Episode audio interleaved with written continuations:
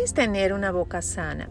No se trata solamente de tener una buena sonrisa o de poder comer, hablar, sonreír, sino que son hábitos de vida, hábitos saludables que debemos incorporar en nuestra rutina diaria, así como debemos lavar nuestras manos antes de comer alimentos para evitar contraer enfermedades, es importante que nos acostumbremos a hacer una rutina de higiene bucal. Eso incluye cepillado dental, después de cada comida, utilización o utilizar el hilo dental por lo menos una vez al día y visitas regulares a su odontólogo.